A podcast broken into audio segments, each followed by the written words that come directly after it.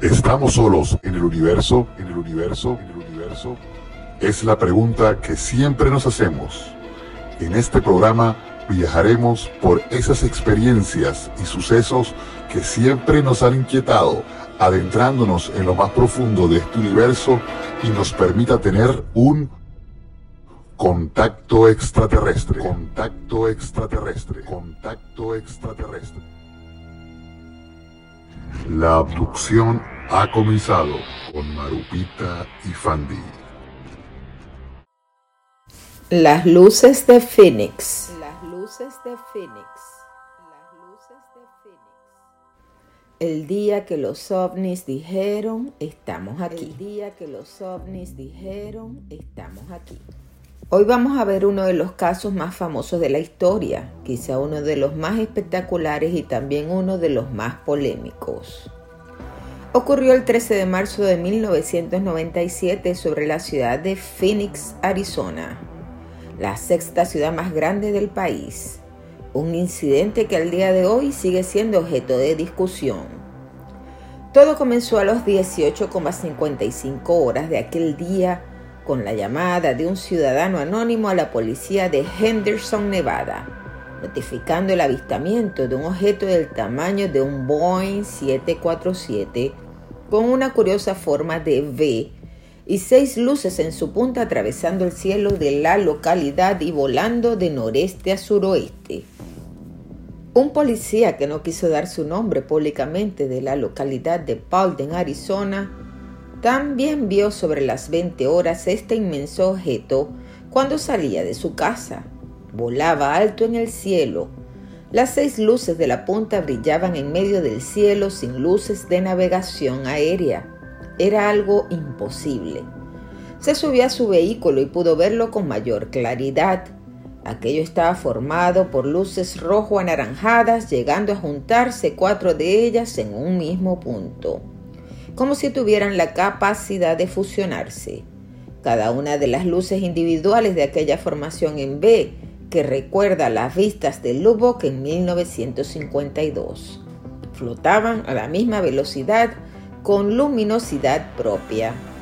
El policía llegó a darse media vuelta y correr raudo y veloz a por sus prismáticos para verlos bien antes de desaparecer hacia el sur en el horizonte. Era una visión increíble. El parentesco con las luces de Lubbock de 1952 es notable. Las luces también fueron reportadas sobre las áreas de Prescott y el Valle de Prescott, hasta que aproximadamente a las 20:17 horas local, diferentes testigos comenzaron a reportar de nuevo a la policía que el objeto era definitivamente sólido, porque no dejaba pasar la luz entre cada uno de los focos de los que constaba. Un testigo llamado John Kaiser, junto a su mujer y su hijo, estaban en el porche de su casa en la mencionada localidad y también pudieron ver a esta formación perfectamente visible en el cielo. Detalle de la formación triangular o en V de las luces.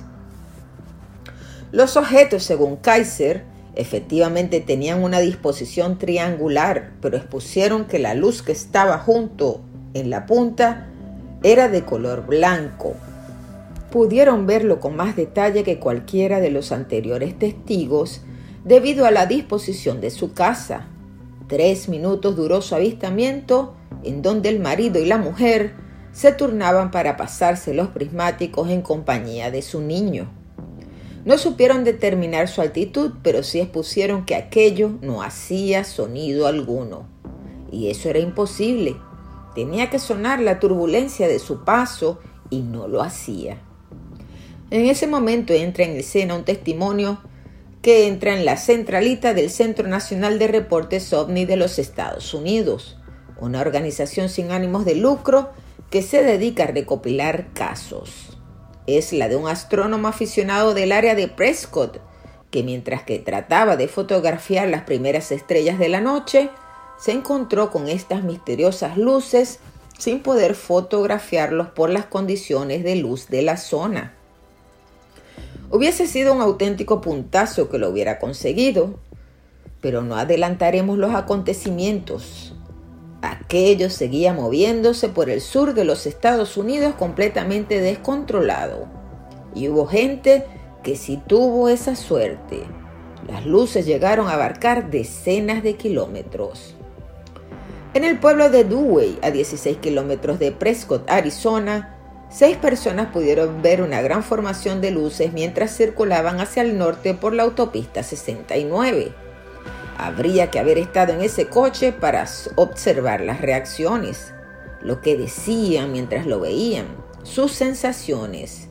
Las luces iban directas hacia Phoenix, donde un hombre llamado Tim Lay y su mujer Bobby, junto a su hijo Hal y su nieto Damian, vieron aquella colosal formación llegando a la ciudad.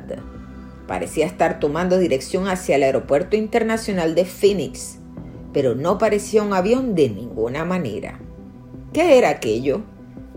Testigos de Glendale, un suburbio del noreste de Phoenix, también lo vieron sobre las 20 horas 45 minutos. Estaba desplazándose lentamente casi en una escena de la Guerra de los Mundos. Pero en 1997 y a la vista de todos. Aquello comenzó a hacerse cada vez más evidente porque parecía estar disminuyendo su altura estaba entrando en el espacio aéreo del área urbana de Phoenix. Nadie lo paraba. Bill Grainer, un hombre dedicado a la construcción, vio, toda la escena desde una montaña próxima a la ciudad y expuso que de hecho no era un grupo de luces, sino que había otro detrás. Nunca seré el mismo. Antes de ver aquello, a cualquiera que me hubiera dicho algo sobre ver ovnis, le habría respondido que sí, que yo también creo en el ratón Pérez, una figura que da regalos a los niños cuando se le caen los dientes de leche. Pero ahora tengo un punto de vista personal por lo que me pasó. Puede que solo sea un conductor de camiones, pero sé lo que he visto. Algo que no pertenece a este mundo, dijo Bill Greiner, testigo de las dos horas que duró el incidente. Se tomaron imágenes de aquello porque fue algo único en la historia, pero sorprendentemente y debido a la contaminación lumínica de la ciudad, la mayoría de los ciudadanos de la gran urbe o no se dieron cuenta o directamente no pudieron verlo. Se veía mejor desde las afueras de la ciudad que desde dentro. Fueron grabadas en videos y fotografías. Pero, ¿quién está preparado para grabar algo así? En los primeros compases del incidente, cuando las luces entraban en la ciudad, hubo una fallida grabación que podría haber dado mucha luz a los investigadores, pero el bueno del testigo le dio al botón erase para gritar. La televisión KSAZ reportó que un hombre llamado Richard Curtis pudo grabar todo el incidente desde un ángulo privilegiado, pero que había perdido el video por error. Mal momento para darle al botón equivocado. En el momento de mayor interés, cuando las luces flotaban sobre la ciudad a la vista de todos, hubo una grabación que al día de hoy es vista viva del fenómeno y que ha sido presentada en programas de Discovery Channel y History Channel como pruebas fehacientes de la realidad del ovni. En uno de los videos más difundidos de la historia del fenómeno ovni y que fue grabado por James Fong Clemens, desde la localidad de Kickman a los pies de la gran urbe, justo antes de que los habitantes de la periferia de Phoenix inundaran la centralita de todas las comisarías ante lo que parecía una invasión en toda regla. Es un video de 1997, casero, pero se ve bien. La secuencia muestra una serie de luces que se van encendiendo progresivamente en forma de V abarcando ni más ni menos que 1,6 kilómetros de largo de punta a punta, cubriendo prácticamente toda la ciudad.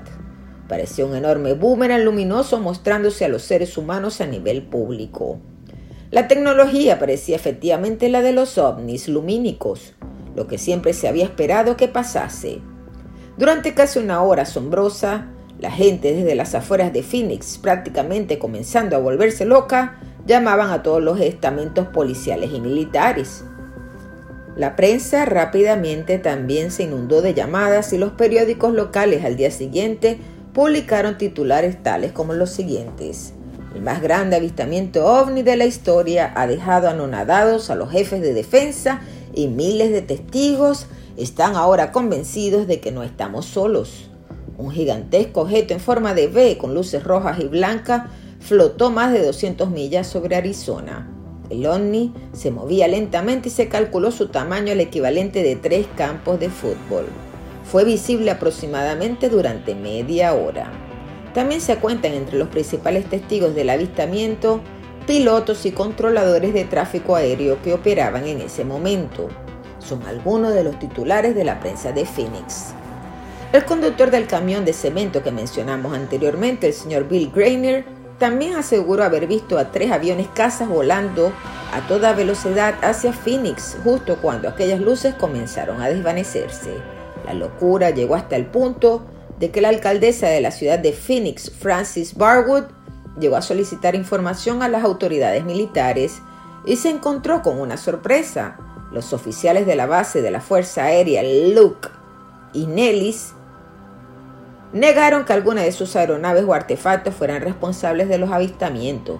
Y también negaron que existiera alguna maniobra militar que se pudiera relacionar con el evento, aunque luego se desarrollaría una teoría de bengalas que no convenció a nadie.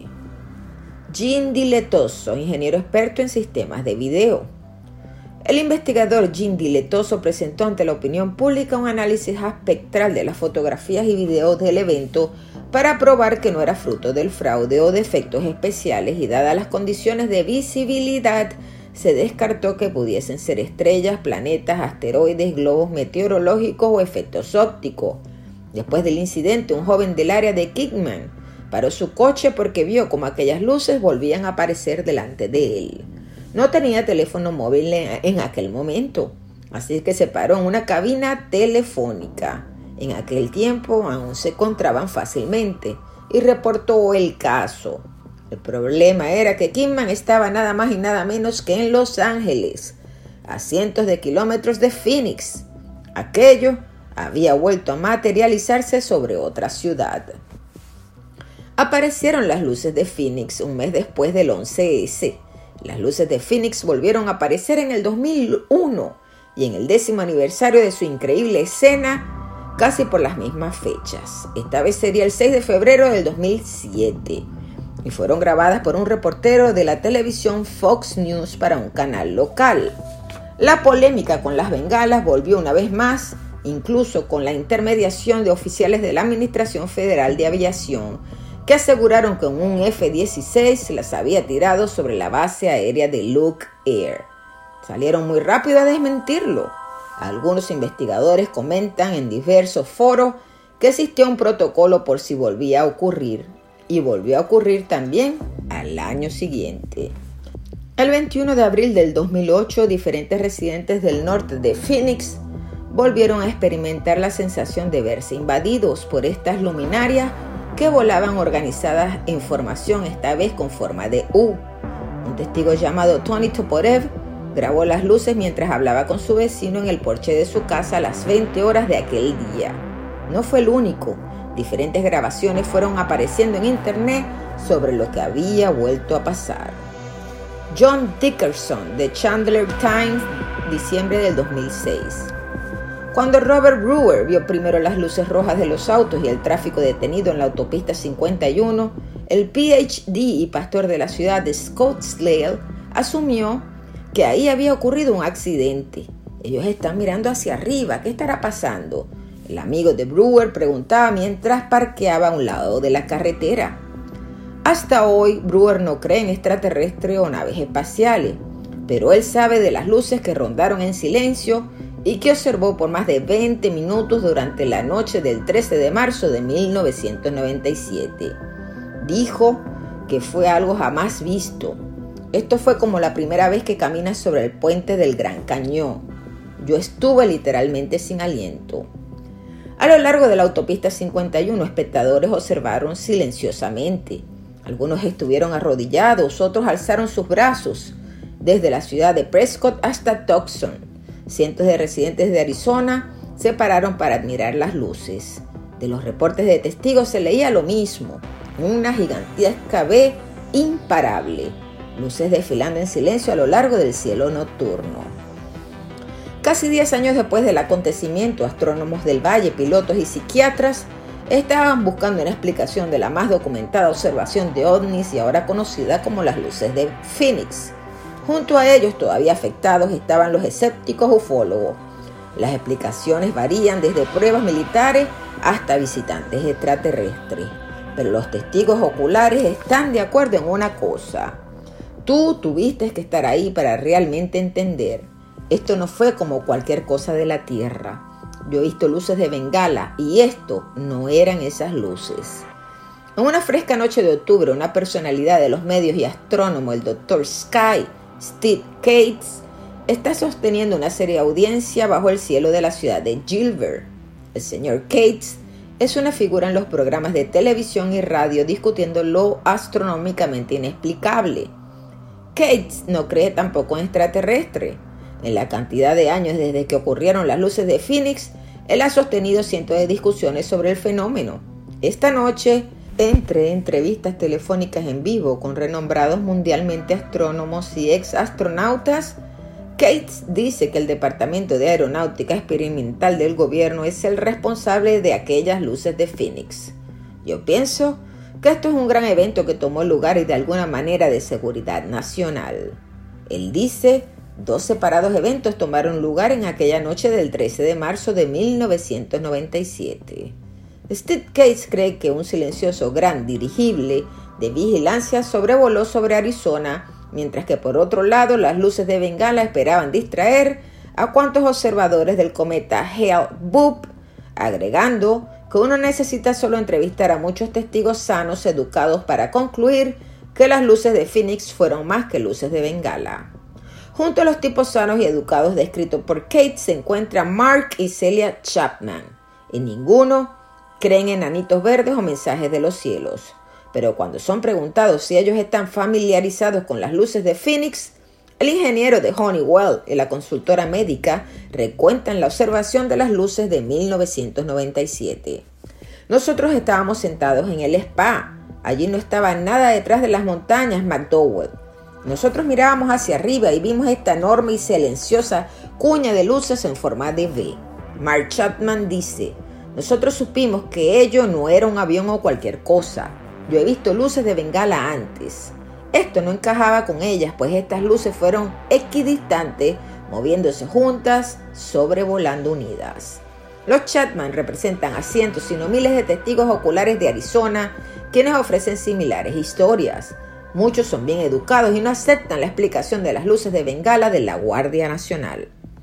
Aquella fue la única vez que yo he visto una cosa como esa. Soy un ingeniero. Siempre he sido un escéptico acerca de los ovnis, pero esto fue alucinante. Chapman dice, tú no puedes creer lo que yo vi. Encuentro con cierto humor que el gobierno no tenga conocimiento de este tipo de observaciones. Mucha gente los vio como yo un sobrepuesto video apoyó energéticamente que fueron luces de bengalas de origen militar. Semanas después que ocurriera el fenómeno, los oficiales de la base de la Fuerza Aérea de Luke y el aeropuerto de Sky Harbor clamaron que ellos no tuvieron explicación por los contados en los reportes. La red nacional puso al aire reportes sobre el inexplicado evento. Entonces, un artículo del USA Today reportó que las luces fueron el más polémico reporte de ovnis en los 50 años del periódico. De lejos, allí no hay una explicación, pero el gobierno tampoco está investigando. El exmédico de Paradise Valley, doctora Lime Kitty, una experta sobre las luces de Phoenix, dice que aquel artículo causó un gran cambio en los oficiales militares locales. Yo estuve llamando a la Fuerza Armada, Kitty dice, ellos estuvieron tan interesados y curiosos como yo lo estaba, hasta que apareció lo del artículo del USA Today. Después de lo expuesto en la carátula, los oficiales militares no fueron más abiertamente curiosos, ni colaboradores o locuaces. Kitty dice que un mes después, la Guardia Nacional notificó una respuesta sobre el misterio de meses anteriores.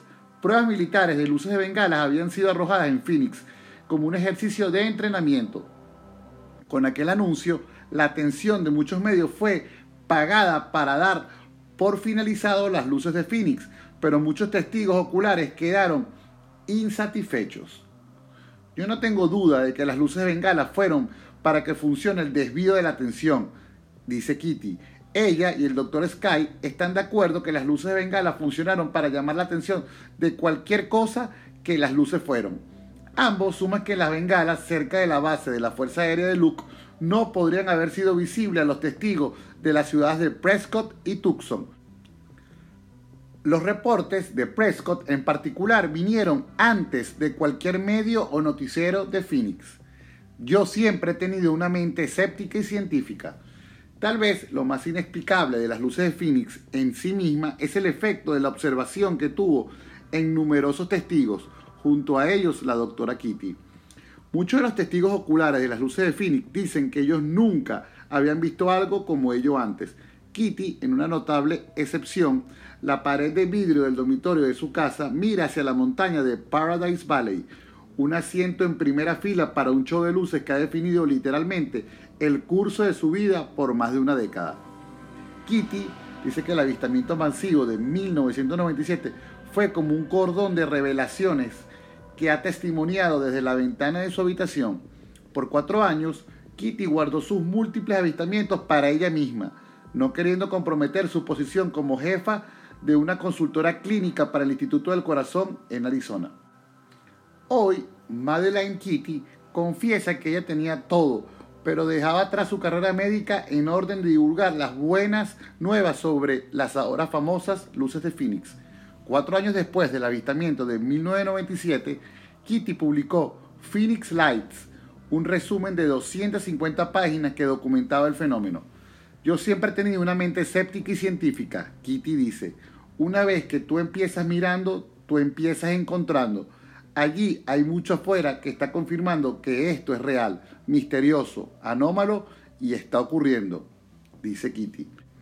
Kitty mantiene un frente científico a todo mientras está invitando al mundo espiritual a revelarse a sí mismo.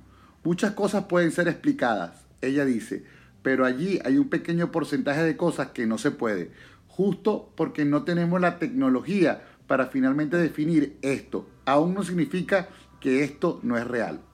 Kitty sospecha que el mundo espiritual está citándonos mediante eventos como las luces de Phoenix y que ellos han estado por cientos, aún miles de años, sobre la reservación india de Gila River. Ellos dicen que ellos los están mirando por centurias, los llamados Sky People. Yo podría aterrizar sobre eso con mi 727. Mientras, el Dr. Sky concuerda con Kitty que las luces de Phoenix fueron verdaderamente más que luces de Bengala, Cates cree que hablar de actividades espirituales o extraterrestres están simplemente fuera de contexto. Yo pienso que esto es un mayor evento, algo que podría ser hablado. Doctor Sky dice, yo respeto a la doctora Kitty, pero yo no creo que esos fueron extraterrestres. Trick Johnston, un retirado piloto de la aerolínea Northwest, ha estado volando por 44 años y con miles de horas desde aviones Cessnas hasta 747. Yo sé que las luces de Bengala no se parecen a eso. Johnston dice, él describe una gigantesca masa al menos una milla de ancho, alcanzando su casa al norte de Scottsdale al noreste, la dirección de los tempranos avistamientos en Prescott. Yo podría aterrizar sobre eso con mi 727, dice Johnston. Lo que yo vi tiene poca relación al video de las luces de Phoenix, él agrega. Pero Johnston concuerda con Kitty en una cosa, el aparato emitió un mensaje telepático de invitación. Cuando tú haces reportes sobre ovnis, tú debes esperar que la gente piense que tú estás loco. Así que aquí es donde tú pensarás que yo estoy loco, dice Johnston. Él dice que el artefacto emitió una transmisión. Nosotros no somos una amenaza. Johnston dice que las masivas luces estuvieron conectadas por un material trasluciente. Entonces desfiló en silencio hacia abajo de Scottsdale Road a 30 millas por hora como el desfile del Rose Bowl. El aparato quería ser visto. Como parado sobre el puente del Gran Cañón, yo estuve sin aliento. Doctor Robert Brewer no es un sorprendido testigo que recibió comunicación telepática de las luces. donde Kitty ve un benevolente espíritu amoroso en el cielo, el Dr. Brewer ve un fenómeno que puede inducir ser espiritual, pero no altruista. Desde un punto de vista lógico, ellos no han hecho nada por ayudar. Brewer dice que el avistamiento de ovnis y reportes de abducciones, ¿cuántas pruebas tú tienes que hacer? Nosotros no tenemos nuevas curas para el cáncer o tecnología de energía y ningún mapa espacial autografiado. Si tú fuiste avanzado y fuiste benevolente, ¿por qué no ayudar a la humanidad? Brewer no es un investigador ovni. En efecto, el pastor y filósofo urbano parece más un rockstar de MTV que un cazador de alienígenas de Roswell. Él pasa el tiempo con el actor de Hollywood Steve Baldwin y lee antigua literatura griega y ojea revistas en el mismo lugar. Así como Kitty, Brewer no estaba en necesidad de impulsarse a una carrera o una nueva área de pericia cuando se animó por escribir su libro, Siete cosas que tú podrías saber de ovnis. Como Kitty, él estuvo inspirado por el profundo impacto de ser testigo del avistamiento. Brewer dice que no le sorprende que las luces de Phoenix tomó a Kitty en una dirección espiritual. Estudiando ovnis siempre te guiarán dentro de lo espiritual. Brewer dice, todavía aquí en la librería Burns and Novel, los libros de ovni están en la sección de New Age. Yo pienso que los ovnis son el darwinismo de nuestro tiempo. Cuando Darwin primero salió con su teoría, muchos lo tomaron como extremista.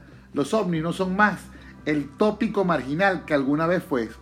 El popular Science está haciendo historia sobre el tema. Investigadores con PhDs y del MIT están devocionando sus vidas en esto. Pero eso no significa que yo estoy diciendo que todos los encuentros de ovnis son paranormales, pero allí hay un porcentaje que parece no ser de este mundo. Brewer ve que la curiosidad por los ovnis y las luces de Phoenix son como el relleno por la necesidad humana de creer en algo más grande. Toda la evidencia sugiere que las luces de Phoenix son espirituales por naturaleza. Yo hago saber esto, la gente está viendo cosas. Yo lo sé porque yo fui uno de ellos. Ahí yo estuve el 13 de marzo de 1997 y yo vi una cosa que no encaja con nada que yo sabía. Como un astrónomo amateur, yo sabía que estos no fueron aviones, cometas o cualquier cosa que haya visto antes. Por su parte, en su casa de Paradise Valley, el doctor Kitty dice que los avistamientos continúan. En octubre del 2006, ella recibió múltiples reportes en Tucson, incluyendo uno del oficial de policía retirado y un soldado de la Fuerza Aérea alguna vez estacionado en Luke. Bueno, queridos amigos, de esta manera hemos llegado al final de este programa de Contacto Extraterrestre. Marupita y este servidor, Fandy River, se despiden por ustedes. Hasta la próxima semana. Eh, espero que haya sido de su agrado el caso de las luces de Phoenix. Caso icónico dentro de la ufología y el fenómeno de avistamientos ovnis en el mundo, el cual está muy bien reseñado, el cual fue visto por muchas personas y el cual hasta el día de hoy sigue generando miles de dudas alrededor de esto y la gente cada vez confirma más su teoría de que las luces de Phoenix no fueron unas bengalas militares y que fue otra cosa que vieron allí. Bueno amigos, con esto nos despedimos hasta la próxima semana y no olviden, la verdad está afuera. Existen dos posibilidades, que estemos solos en el universo o que no lo estemos. Ambas son igual de terroríficas. Arthur C. Clarke. Con el sello PHNT. Venezuela hasta los tuétanos